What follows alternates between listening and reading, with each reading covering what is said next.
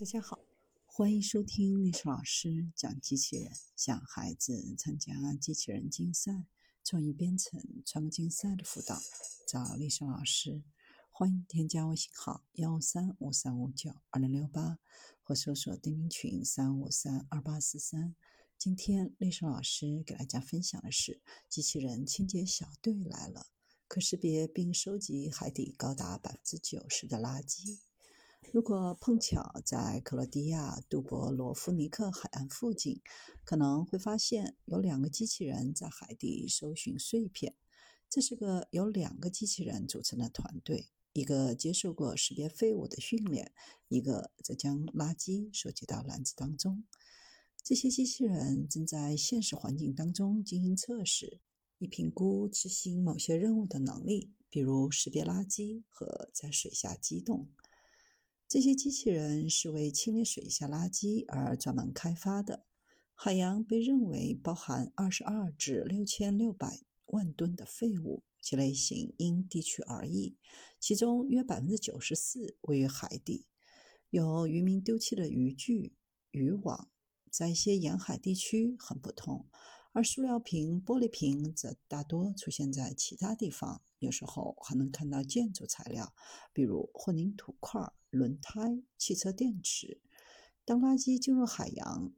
会被洋流带到世界各地，污染偏远的地区。如果海洋动物吞下这些垃圾，会被困在垃圾当中，会受到很大的影响。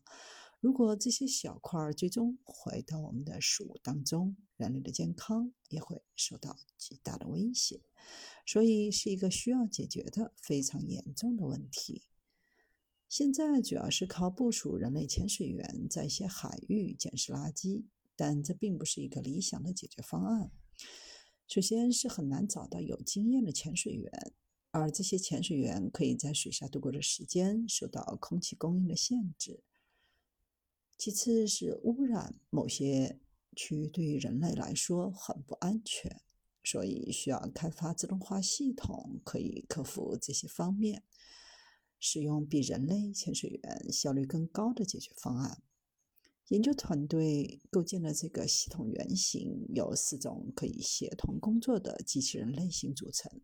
留在水面上的机器人船将充当枢纽，为一些机器人提供电力，其中包括计算机。这个计算机是系统的主要大脑。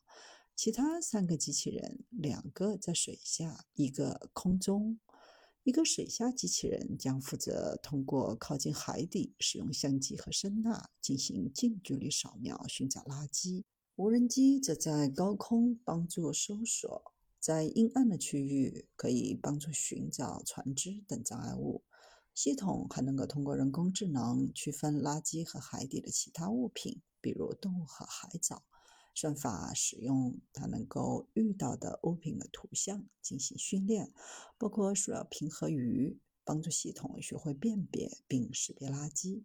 垃圾收集由第二个水下机器人负责，该机器人拾取同伴绘制的物品，配备爪手和抽吸装置，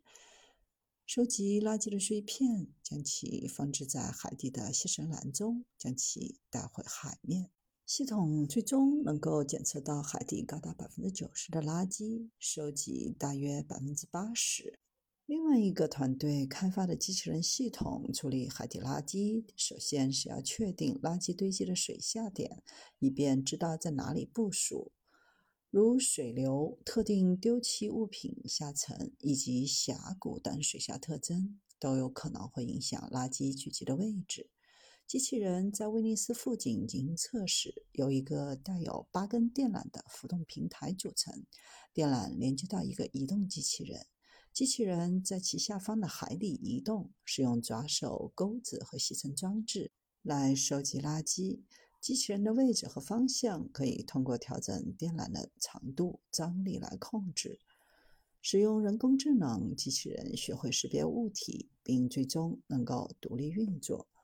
研究人员还打算回收所有捡到的垃圾，所以第二个机器人的任务是对回收垃圾进行分类。团队使用开发的便携式热解设备，将废塑料转化为燃料，研究人员还在开发第二项技术，专注于清理漂浮在河流上的垃圾，以便垃圾到达大海之前将其拦截。称为气泡屏障的气泡幕将通过将空气泵放置在河底的穿孔管产生，产生向上的水流，将垃圾引导至表面，最终到达河岸，在河岸边收集垃圾。